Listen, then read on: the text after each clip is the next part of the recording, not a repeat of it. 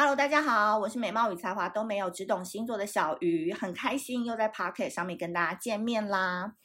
哦，我真的好庆幸，我现在终于可以录音了，因为呃，在上礼拜的时候我整整病了一个礼拜，但大家放心，不是什么天大的疾病，就是我今年已经第七度，就是以为是扁桃腺发炎，因为我过去六次都是扁桃腺发炎。然后今年第七度的时候是整个哑起来，就喉咙晚上睡觉吞口水就非常的疼痛，然后也发烧什么的。然后我一度以为我自己是确诊，但后来去验的时候就发现也没有确诊。然后后来到医院去给医生看的时候，他就说：“哦，是咽喉炎，就急性咽喉炎。”所以大家听到这边。如果感觉到我声音还是有点怪怪的话，其实我已经好很多了。我已经就是原本去小诊所看，然后转诊到大医院去看的时候，嗯，医生开的药就嗯蛮好的，所以就现在就是慢慢的复原当中。然后所以如果大家 有点 K K 哈，或者是声音比较低沉的话，就希望大家多多见谅。那当然啊，如果你们有什么喉糖的厂商啊，什么枇杷膏，都欢迎多多推荐。因为你知道美貌与才华都没有，只能靠声音吃饭的话，嗯，欢迎喉糖厂商可以常常来赞助我。因为每一次录 podcast 的话，大概一路都要录在一两个小时，然后有时候就心想说，哦，十二星座也太多了吧，拆开来讲一个一个讲，然后有时候还要重录，然后有时候讲话要尾认凳，哦，又要重录，我就嗯，为什么不研究血型就好了？也血型才四个什么之类的。好，大家就讲，所以大家就是现在出外啊，我觉得天气又是那种变化蛮大的，又慢慢开始要进入秋天了嘛，大家还是要多多的保重身体啦。那也很开心，我们的那个那个微光卡也持续募资到到九月二十二号。那我相信呢，不论是旧与新知都知道，我每一年就是会推出一个作品给大家，然后也非常非常的希望大家可以多多帮我们支持微光卡，因为这个微光卡的诞生其实不是说跟之前那个负能量牌卡是一个延续，它是一个全新的开始，主要是来自于我有收到美国有一些咨商的心理医师，他有使用我们的牌卡作为一个开启他跟呃来咨商的人的一个工具。然后这件事情其实非常的振奋我，因为对我来说，我觉得从来没想到，原本自己的一个喜欢的一个东西，我把它做出来之后，它竟然可以影响到很多人，然后甚至远在美国，我可能都不知道是哪一州 的一些华人咨商师或是医师，他们会使用这样子的工具，或是心理啊，我们也收到很多学校的辅导老师，就是也会用我们的牌卡，就是来做一些互动，然后一些教学这样。所以我也在想啊，这边也问一下我们水瓶座的朋友们，因为你们也是社交性比较高的人，如果接下来可能下半年年底的时候，我们偶尔来开一些微光牌卡疗愈互助会。大家会有兴趣吗？就是可能晚上两个小时，然后我们可以来抽牌，然后我们可以来聊聊感情，聊聊最近遇到的什么事，然后来做一些互动，跟来看一下未来的指引。我还在构思这件事啦，但主要就是说，中南部有很多一直叫我们去，可是啊，场地呀、然后那个时间啊，怎么安排什么的，我很希望我们中南部有没有一些。会长们可以站出来帮我 hold 这件事情，让我人到就好，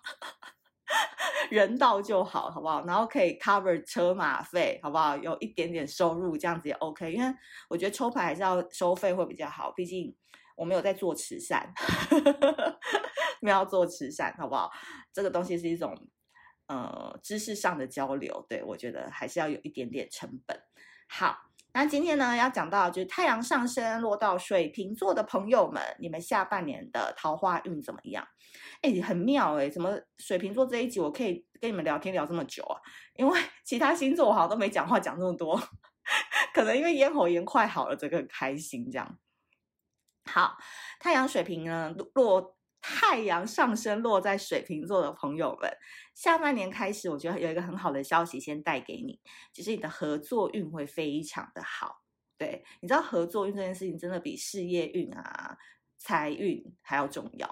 因为合作就代表有人来帮你，有人会 support 你，有人他会把你那个不足的那一块给补齐，有人会带来新的财富机会给你，有人会带来一个新的。视野给你，或是他很帅也可以，他很漂亮也可以，就是你的人生会有一些不一样。所以合作这件事情，我个人是非常喜欢的，对。但是当然，你运吼正在走这条路的时候，比如说处女座可能没有合作运，巨蟹座没有合作运，可你水瓶座你现在有合作运，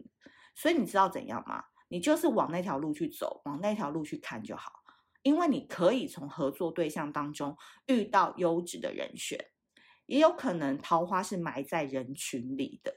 所以如果你今年你的公司有些专案要跨部门合作，可能要谈并购，要跟什么行销公司对接的窗口什么什么的哦，结果你说小鱼我是女生，结果对接那窗口也是女生，那怎么谈？好，那很简单啊，你可能会跟这个女生变成朋友，然后她可能有其他男生朋友，等你们熟了以后，她可能会介绍给你。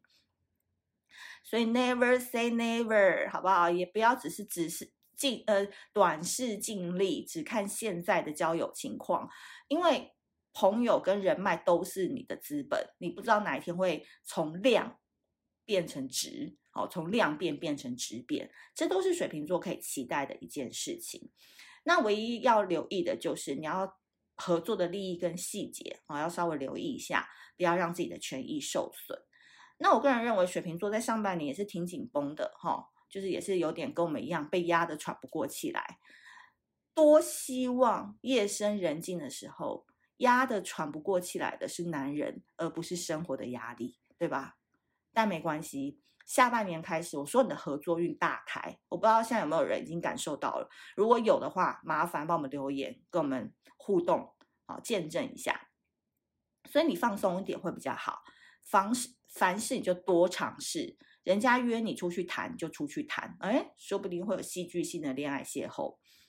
那有伴的人呢，记得哦，不要鸡蛋里面挑骨头，多看对方的美好。建议你啦，就是你们下半年可以安排一个短暂的小小出国旅行啊，哈，找个地方，不要一直玩手机，好好的玩彼此，这样的感情就可以增温了。反正下半年两个场域呢，跟两个关键字就是。出国、工作领域、放松、好看，好，就送给水瓶座。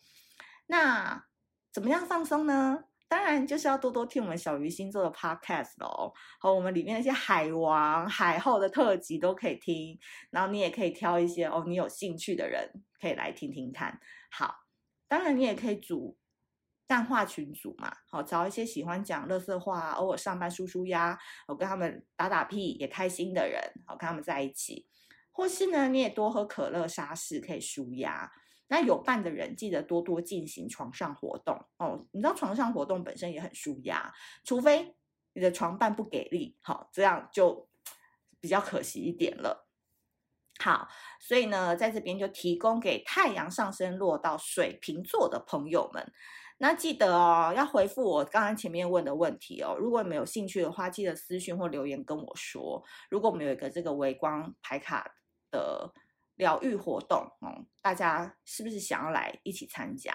一起来玩这样子？好，那今天这一集呢就到这边啦。我那个咽喉也不能讲太久的话，所以我们的这个桃花激素专题呢也是精致而美丽。那如果喜欢这一集的内容的话，记得要。多给我们五星好评，然后也欢迎多多留言跟我们分享你的想法喽。那我们下次见，拜拜。